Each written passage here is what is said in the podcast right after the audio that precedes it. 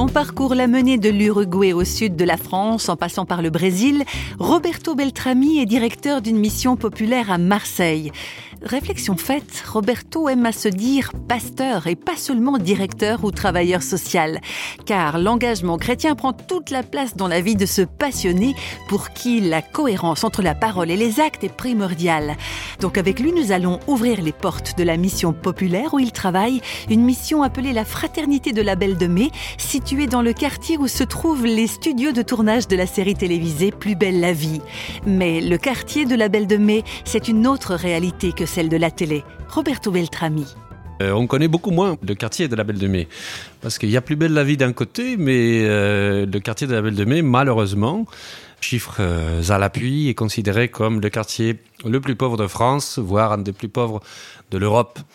Pour tout vous dire, j'ai cinq enfants, donc une grande, une grande fille qui m'a dit, quand je lui ai dit, écoute, euh, j'ai accepté un poste à Marseille, à la fraternité de la Belle de Mai, à la mission populaire, voilà, c'est dans un quartier difficile, ta ta ta ta, ta j'ai fait tous les speeches.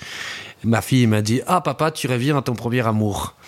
Pourquoi mon premier amour? Parce que moi, étant étudiant en théologie, j'ai commencé à Paris et j'ai continué après euh, six ans à, Buenos Aires.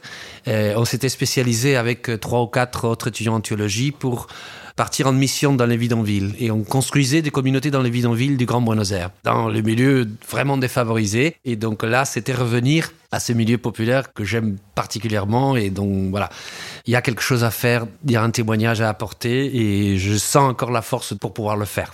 Nous sommes là surtout pour, ce qu'on me dit notre slogan, construire l'être humain dans la dignité. Il y a plein d'activités de socialisation qui sont là pour sortir les gens de leur solitude, de leur isolement, pour construire de nouvelles formes de vie en collectivité, ce qui est le but de notre fraternité. Et il y a aussi des activités culturelles. Il y a un culte tous les mardis ici, euh, voilà.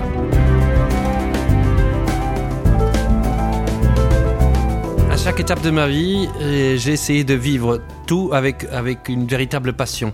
Sinon, ça vaut pas la peine. Parole et acte immédiatement. Et d'ailleurs, c'est la seule manière de pouvoir corroborer que la parole est bonne, c'est par l'acte. Et donc, euh, comme ça, on peut aller entre la parole et l'acte, l'évangile et l'acte, l'évangile et l'acte.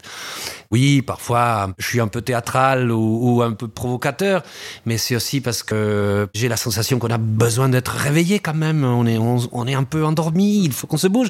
On est dans un monde qui peut, Dieu demain peut nous accuser de non-assistance à une société en danger.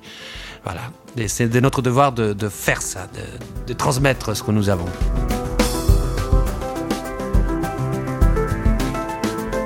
Chez Roberto Beltrami, la passion du partage et de la collectivité est essentielle.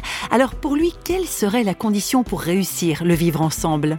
Je dirais que la première des choses, c'est de lutter contre l'ignorance. L'ignorance qui fait qu'on a peur de l'autre parce qu'on sait rien. Du moment où on connaît, on commence à connaître, c'est beaucoup plus facile et on peut travailler ensemble, vivre ensemble, partager ensemble.